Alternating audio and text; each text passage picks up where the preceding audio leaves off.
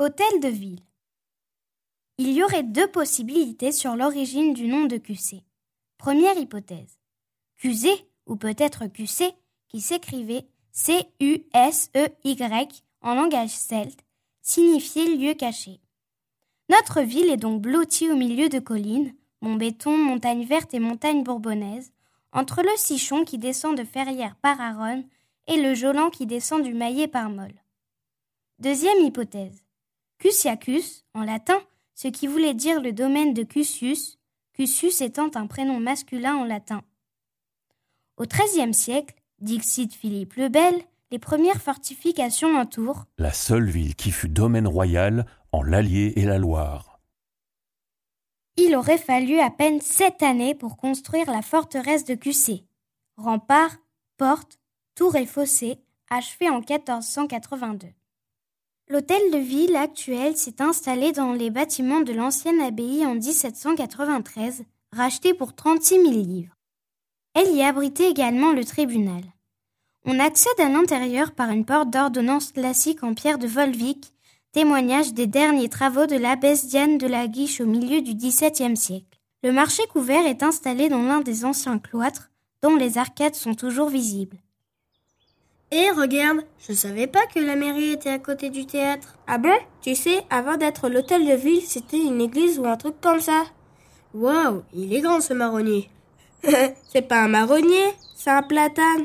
Je sais pas ce que c'est, mais en tout cas, il est très grand. Oui, il est majestueux. C'est normal, c'est le platane de l'empereur. Mais quel empereur?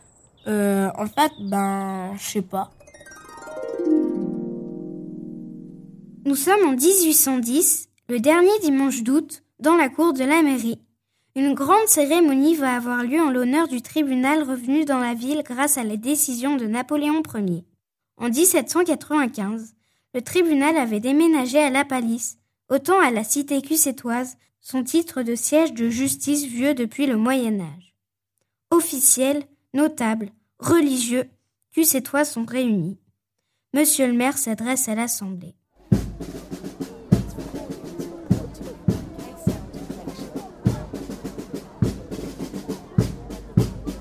C'est à moi votre maire, monsieur Bouquet des Chaux, qu'il échoit l'honneur insigne de glorifier notre bienfaiteur. J'ai nommé Sa Majesté Napoléon Ier. L'empereur a bien voulu nous écouter. Je vous annonce donc que par décret impérial donné à Saint-Cloud, notre tribunal revient définitivement accusé. Vive l'empereur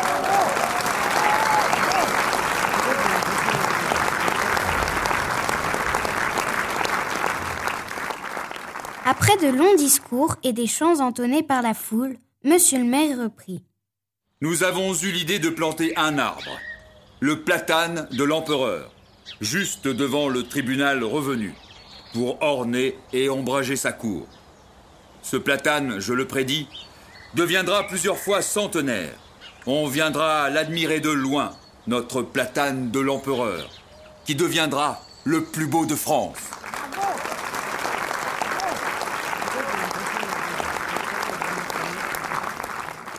Le platane, toujours présent aujourd'hui, a plus de 200 ans.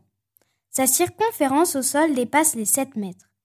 En 1859, il fut entouré d'une grille et gardé par deux lions en fonte qui ornaient l'entrée de la cour de l'hôtel de ville. L'esplanade d'aujourd'hui présente un nouveau visage. Les grilles ont disparu et les lions ont pris place dans le hall de l'hôtel de ville.